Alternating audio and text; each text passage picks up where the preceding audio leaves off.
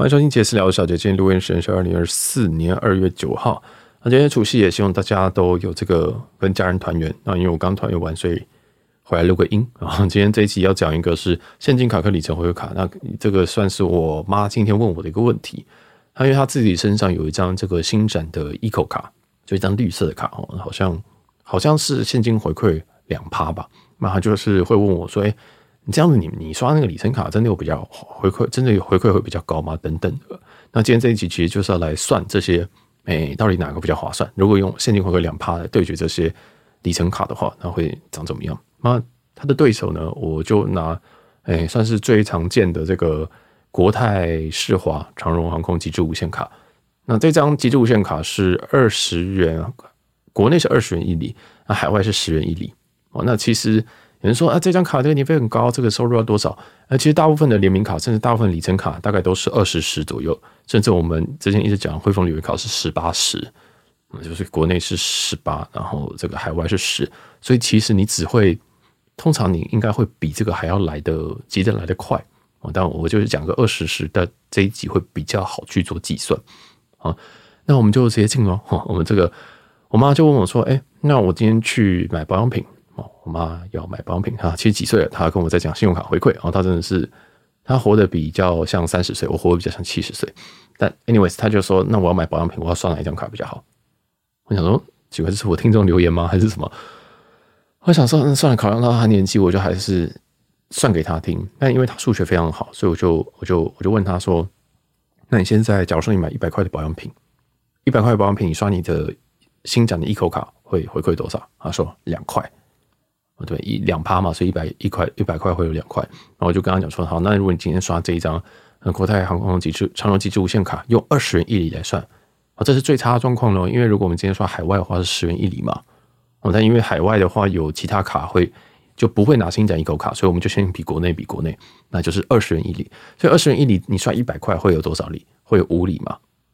所以是一百块你就会五里。那五里我们目前市价，我们在新闻集数讲的，目前市价大概是零点五左右。零点五左右，所以五五里，然后它每一里的单价是零点五，所以乘上去就是二点五块。啊，这是一个非常非常简简易的计算。当然，这个后面有非常非常这个非常多语病哦。我不希望别人就是呃，真的就拿这一段，然后就是说哦，小杰说这个东西是二点五趴回馈。其实我不太敢，我不太喜欢这样讲。我不，你知道为什么集数都会做如此的尝试？因为没有一个东西是可以这样子简化而来的。因为二点五趴建立在你真的要刷刚刚好一百块。如果你今天刷一百一十九块或者九十九块，你就会发现说，哇，你只获得四里，九十九块你只会获得四里哦，你只会获得四里，那这样算起来是不是就不一样了？所以大部分的这个里程，其实真的在计算的时候会有很多很多的细节。那我这边都是先暂时忽略不计啊，先暂时忽略不计。那我们也没有忽，我们也忽略不计说，你真的在卖里程的时候，你还能卖到零点五吗？为什么？因为很多人在后期哦，在卖的时候，可能你只剩两个月效期，你那个你那个价格是会大打折扣的，可能你只能卖到零点四五，可能你只能卖到零点四五，不知道。虽然现在长荣非常非常的保值，但未来的事情我不知道，我没办法跟你保证这件事情。有人可能这个长荣是两年之后才给我换，那呃，那那个时间真的是我没办法预测了啊。所以我现在这零点五都是以现金现现在的这个市价啊，现在这几个月的这个。蛮稳定的市价，大家都会在零点五啊、零点四几。我们这个新闻每一次都会讲这个市价。哦，那还有一些盲点，但我这集就不先讲。我们这集都会用零点五的长荣里程去做对，去去做这个计算。那这集也不会讲其他里程。那为为为为什么？因为我觉得长荣在市场上还是最好做买卖的。哦，这个是这个是我个人的感觉。所以我现在其实在国内，我大部分都是以长荣为主，就是甚至。像国泰国泰世华这这一张长荣极致无限卡，这个是我爸办的，我叫我爸去办，然后去帮他开拿开卡礼啊什么东西的。那我再处理是后面的这些里程。那反正他我总之我妈就问我这个问题，那我爸就在旁边，就是差不多是要翻白眼的表情啊。但当然不是真的翻白眼，就是意难的试着翻白眼，就是 See I told you 那种感觉。然后就说你看你像这这个这个二点五趴我已经算给他过了啊，这样之类的。因为我因为我爸妈好像也被我。念一念就开始对这个东西好像有一点点兴趣，所以我妈在研究那些现金回馈卡，想说看可不可以打败他儿子的这些卡片。那事实证明，其实其实是可以啊，其实可以，但你要用对卡，你可能用一些一些什么 Sport 卡，可能有个六趴八趴那种的，是有机会的。但为什么里程卡的好处就是，我觉得里程卡是无脑的，我就觉得里程卡是无脑，你不太需要去管什么类别，只有 Cube 卡最鸡巴啊，就是就是你一定要一直选类别，但其他大部分里程卡都是国内就是一个数字，那国外就是一个数字，这样比较，然后还有一些特殊的通路可能是。活动可能日韩啊什么东西的，所以 Cube 卡算是一个比较 Hybrid 卡，它这卡在中间啊。总之啊，我们也我们这个不小心讲远了。我们这边想要再帮大家算一个东西，就再帮大家复习一下我刚刚前五分钟讲的内容。就是我们刚刚用这个长荣的二十元一里国内来计算的时候，我们刷一百块的时候，它会获得五里嘛？五里折合台币，呃，折合这样台币的话，大概会是二点五块台币。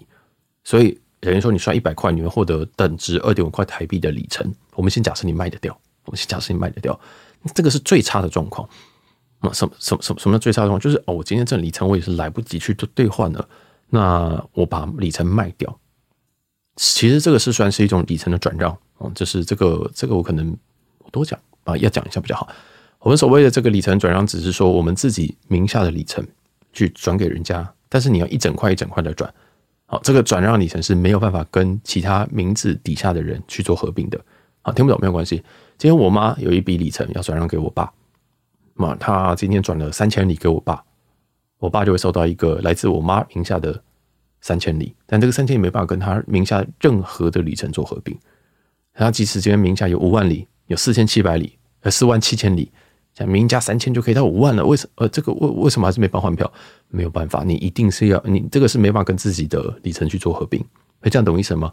也就是你转让的时候，你必须是要一个整数，所以通常在外面卖的这个里程，通常就是可能三万五啊、五万啊、七万五、八万、十五万、十六万里为一个单位，因为这些是有明码可以去，你说这些是可以兑换到一张来回机票或单程机票等等。啊所以这个大家直接去看长荣的酬宾计划上面那些数字，就是你应该要去嗯去 focus 的数字。这样，那像我们在新闻提出讲到那个数字，都是以十五万为主，十五万是台美商务舱跟台欧的商务舱来回，那这个价格会比较高，会比较高。如果你今天只是什么一万七千五百里，这个是单程的经济舱，这单程经济舱价格通常都不会像是长程那么。我听不懂没关系。如果你今天是你就一一万七千五百里，不然你跟我讲说，哎，小杰那个，呃，我看你新闻那边讲说零点五，但为什么我零点五都卖不掉？因为数字，因为你这个里程越小块，就跟钻石一样，你越小颗它是越不值钱的。或者是虎明说过的，你这这个就跟就跟钻石，我跟珍珠一样，是越大颗越值钱，越大块你的单价也会越高。啊，那我在新闻讲的那个是。大额而且长期有效期的里程，我能不能长期就是说两年以上加上十五万里以上的这个里程才会到零点五哦，才会到零点五。那你说啊这样子，那我只有一万七千五百，我可以卖多少？你就要自己杀价，你要自己去看看一下这个现在市价是多少。那个我没办法帮大家去表列说什么，而且现在一万七千五，它市价在哪边？哦，这个是很这个大家自己去市价去看一看就好，或者是你真的有需要再来问。但坦白说，你那么小额。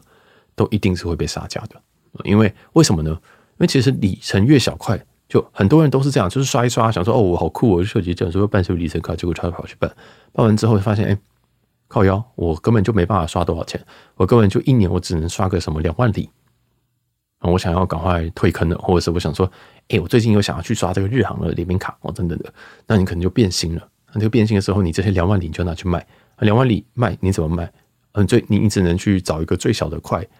就是一七一七五零零，或者是可能哎、台台港线我不知道多少钱，我不知道多少里，那总之你只能去去去，因为你转让的时候是不能跟别人合并的，所以如果你今天只有像两万里的话，那别人只会跟你买一万七千五百里啊，这样懂意思吗？就是就就这样，所以其实里程是蛮需要蛮高额的消费，或者是你有更多的里程来源等等。好，那这个是一个转让的一个概念，先跟跟大家放在这边啊，所以说。啊，所以说 我们现在要来看一下，这个是我们刚刚讲回来，我们刷一百块，然后会获得等值二点五块台币的长荣里程。好，那我们如果我们今天不把它卖掉了，你说里程哎可以卖掉以外，我还可以兑换机票吧？我我其实刷卡我本来就兑换机票。小杰，你刚前十分钟在公司大小，我今天刷里程卡，结果我不我不搭商务舱，我在干嘛？好，那我们现在来，我们现在来算一个简单一点的，我们来算台日线。为什么我每次都算台日线？因为我就是喜欢日本啊，没有，就我觉得台日线比较好算，因为台日线就是尤其台北东京，它的班次够多，它的位置够多，它的里程票，我个人觉得放的也蛮多，比较相对多。哦，那为什么不用台欧线？为什么不用台美线？因为台美线呃竞争很多哦，而且台美线坦白说，如果你现在有个十五十六万的里程，你还在问我这个问题，我会有一点担心你。你知道吗？就有些 QA 来问我的时候，就是就是这种感觉，你就是满手里程，但是你一点想法都没有，哦，那我就会觉得很很可怕哦。当然，就是但虽然不是我的钱，但我觉得啊，你为什么刷钱刷这些没有先想好呢？这样子，所以我我很多节节节目都像聊里程的系列，都在帮大家建立一些很简单很简单的观念。那这集也是一样，但是我想用不同的视角我去看这件事情。好，那我们就用台日线来计算。那我们现在帮看大家看看这个台日线的经济舱现金票是多少钱？我用二月下旬的日子飞飞，呃，是好像礼拜四去，礼拜四回吧。好，那不重要，反正我经济舱跟商务舱我用的这个数字呢，都不是廉价的数字。廉价，对，不是二二八，也不是在过年，反正在中间。经济舱是一万七千多块，商务舱是三万九。哦，三万九跟一千一万七，那我们现在算什么？现在算经济舱。我现在算经济舱是一万七。那大家还记得这件事情吗？好，这里好像在叫智障。大家还记得这件事情吗？我们在换里程票的时候，我们还要是要另外付税金的。也就是说，我们其实我们平常的现金票里面都有一个成分是税金。好，那我已经帮大家查好了，台日线这一段税金，不管是经济舱还是商务舱，税金都是三千两百三十五块。你从来不知道这些部分，对不对？马上就帮你查出来了。也就是说，我们今天用里程去兑换。台日的这个经济舱的话，所需的里程会是三万五千里哦。这个详细的表自己去长荣官网查哦。长荣空格里程空格呃兑换或者是里程空格酬宾哦都会有三万两千呃更正三万五千里，然后再另外加上这个税金三千两百三十五块。所以大家有懂我的意意意意思吗？其实这个东西其实蛮贵的，税金其实蛮高的，我绝对不能忽视这个税金啊，绝对不能忽视这个税金。那三万五千里，大家。诶、还记得，如果我今天没有这些里程，我要去外面买一个三万五千里，需要多少钱？说哦，小杰，欸、你有没有三万五千里？我最近想换一张台日经济舱，然后你要去买三万五千里，你要用零点五块的这个单价去买的话，就是大概一万，那就一七五零诶，呃，一七五零零，所以是一万七，一万七千五百，一万七千五百再加上这个税金，已经两万多了。所以你今天如果你去为了要换里程票，说哦，里程一定很省什么？你去买完，结果加税金换完，你发现出来两万多，你发现买现金票还比较便宜。你有没有发现这个问题？其实大部分现金票都是不划算的，大部分现金票大部分都是不划算的啊。所以说，这个大家一定要先去算。这也是为什么我每一次在跟大家讲说，你要在换里程票之前，你要做一件事情是一定要查现金票。我知道很多人是不会有这个动作的，大部分人就是教你用。搜寻工具直接点进去，然后跟你讲说：“哦，你就是查，然后查有票就换。”但是如果你今天这张票根本现金票价就比较便宜，那为什么你不把里程卖掉？你今天有三万五千里，你三万五千里打折卖，你现在即使是卖零点四八，你再去买一张现金票，你都还是赚。你都不能说还是赚，你买现金票可能还比较划算。大家懂我意思吗？所以，我们今天真的去买一张票的时候，我都会建议大家。稍微算一下这些东西。那如果你今天不管，就说小杰，我没有要去做买卖里程，我这个三万七千五百里，我就是想要把它换，我就是想把它换掉，因为我都已经，我都已经这么辛苦了，对不对？我都已经累积了这个数字啦，我已经要 cash out 了，我我可能想要把它赶快换掉，这样。那我愿意花，对我来讲只是三千两百三十五块的税金，我等于用三千块就可以飞到台台日线的这个来回经济舱，那也可以哦。你这样你这样算，你也是蛮乐天的。但因为对我来讲，里程等同于现金。我不会说今天呃，我把一个台币换成日币之后，我日币就不算钱，不可能的。我它一定随时都有，对来讲，它都是一种货币，所以里程也是一种货币。那我现在告诉你，货币汇率就在零点五哦，这样这样这样这样这样懂意思吗？好，那我现在来帮你算算看，说，哎，那这样子回馈率多少？如果你今天换台日线的这个经济舱的话，刚刚那张票价是一万七左右，那减掉税金大概是三千，票面价哦，票面扣税金完大概是一万一一万三千八百块。票本身哦哦是一万三千八百块，也就是说你用三万五千里可以兑换到一万三千八百块等值的票。那这样子你这样子算下来大概是零点三九元每一里，我就是用一三八零零去除以三万五。我知道这边一定有人卡住，但是你听结论就好。等于说你每每一里花发发挥的这个现金效率就只有零点三九。还记得我们刚刚讲那个数字神奇数字吗？长荣神奇数字是什么？零点五。所以你每一里都打了八折，在打了八折在，就是只花到不到零点四的一个效果。这就是为什么很多人去算经济舱的里程票的时候，就想说奇怪，那怎么根本没有不划算？但是大家说零点五、零点五为什么不行？因为你只花到零点三九。所以讲坦白话，里程票一直兑换经济舱都不划算。但我也不会跟你讲说你绝对不能换经济舱，因为有时候你就是里程要么就快过期，要么就是我已经要退坑了，或者是说小杰我觉得打八折也没有关系，那那就换掉没有关系啊。因为每个人对于里程的态度不一样，有些人觉得这些已经变里程了，它就是一个免费的东西，那你就你就你就把它当免费的吧。那我只是。喜欢把它算成实际的数，对我来讲，每个里程都有一个里程的价值在。每一家里程为什么会整理那个表格？为什么在新闻每一次都会讲这些东西？因为它就是汇率，它等于是汇率，因为它是一个浮动的汇率。哦，那好，刚刚是经济舱，经济舱最后算出来的零点三九元每里。那那经呃商务舱呢？商务舱那个票价票面价大概三万九左右。那三万九减掉税金大概是三万六千五百元。也就是说，我们今天花。长荣的里程五万里可以换到价值三万六千五的这张票，哦，税金已经都扣除了，因为这个这个我刚刚用三万九去减掉税金三千多，那三三六五零零这个票面减除以五万所需的里程，最后会得出来一个数字是零点七三，这个零点七三是指说你每一里发挥的效果是零点七三元，怎么好像比刚刚零点五还要高？有发现这件事情比刚刚零点五还要高，所以。讲简单一点，我们现在下个结论：如果你今天只是要目标是台日线的非常非常简单的这种来回商务舱，你今天换商务舱的时候是零点七三。你今天如果把这个五万的里程拿去卖掉，你会赚，你会你这个等效你可以赚到台币是零点五。但如果你今天拿去换经济舱呢，会是零点三九。所以这样懂意思吗？在这一段里面是商务舱大于拿去卖大于经济舱。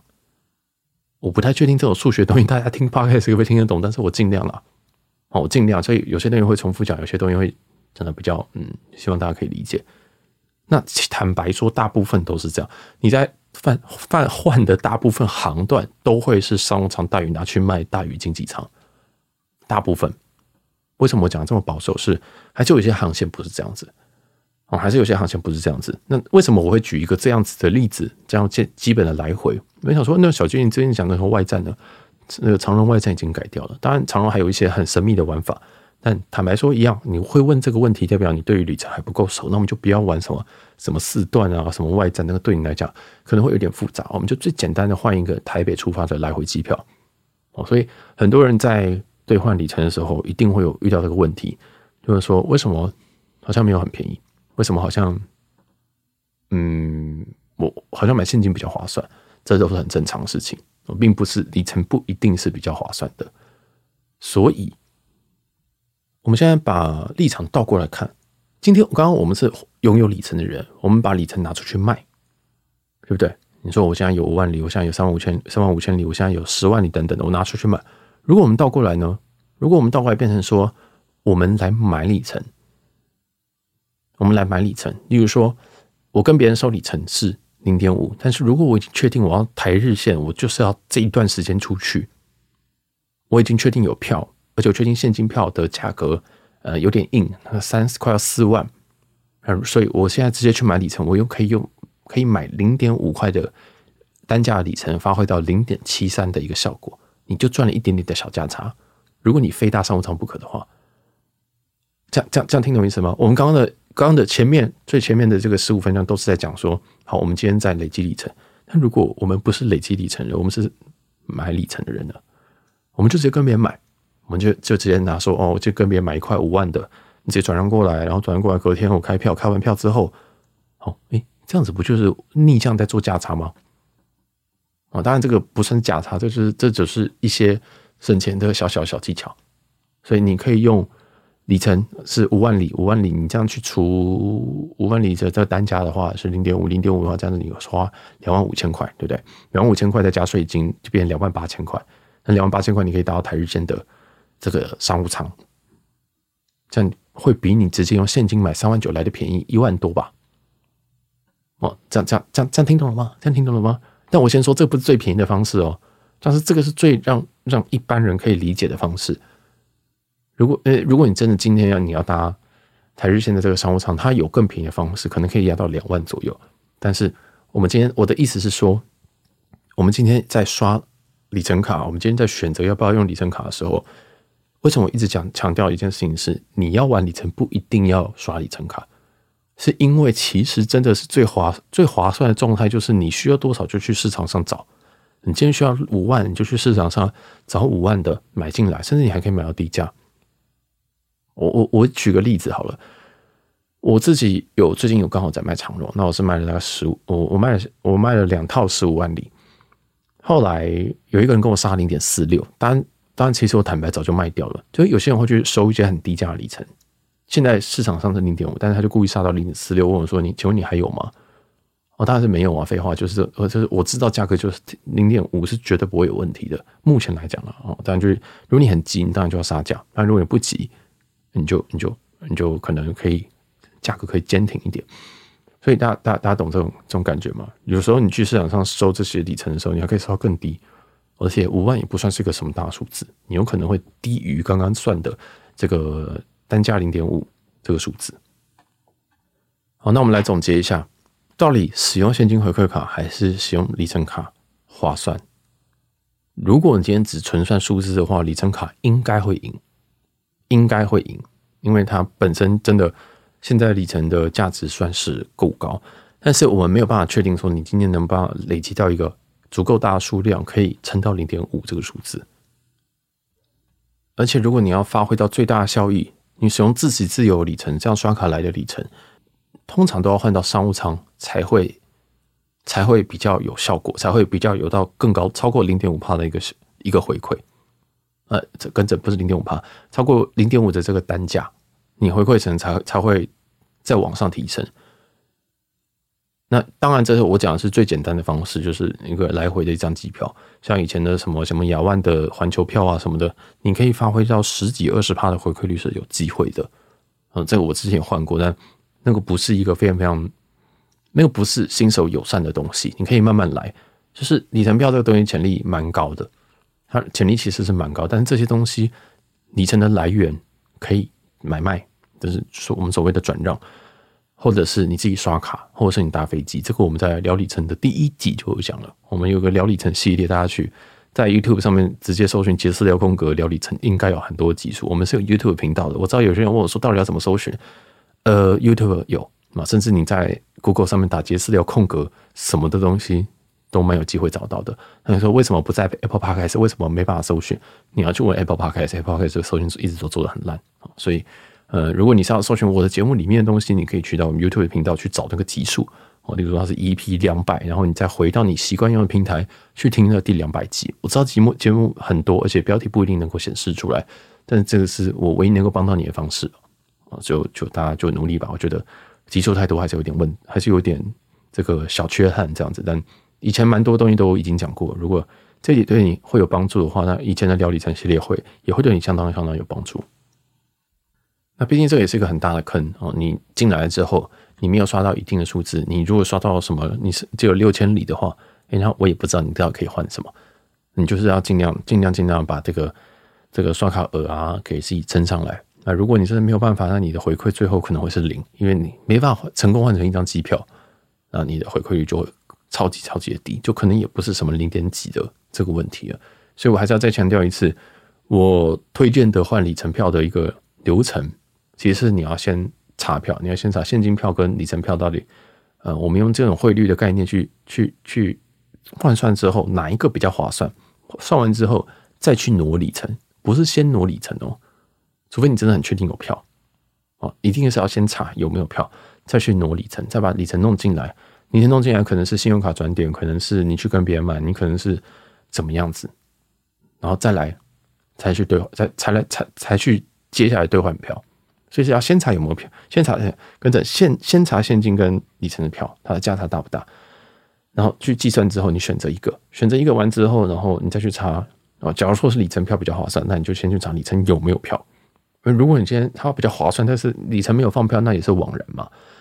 那如果真的好有里程有票之后，你再去动里程，你再去把里程弄进来。那如果你现在是本身里面就已经有里程的，那更好，你就可以直接兑换了。那如果没有的话，你可能要花一点时间转过来。啊，所以大大家知道吗？因为我不希望说，呃，有些人转进来里程之后啊，结果票又没了。那有些人问我怎么办？那没凉拌啊，没办法，这也真的也没有办法。这个就是呃里程票残酷的地方啊。所以大家为什么有些有有有些集数都讲的很很酸，或者是很嗯怎么讲比较刻薄啊？原因是因为其实这个并不是一个很。这个我是建议大家要自己去研究。我可以提供资料，我可以提供回答。但很多东西大家要先去跑过一遍。你今天要查里程票有没有票，你里面不不需要有里程就可以查。你你根本不需要里程就可以去查有没有票，并并不是说你一定要先有多少钱你才能去去去查票。你今天进专柜，你也不用真的有带钱或者是刷卡刷过你才能进去嘛。我可以先看一看。所以这个我建议大家都还是去理解一下。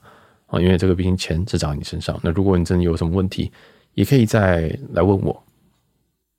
好，那这里就到这边。那也祝大家这个新年快乐！我是小杰，我们下期见，拜拜。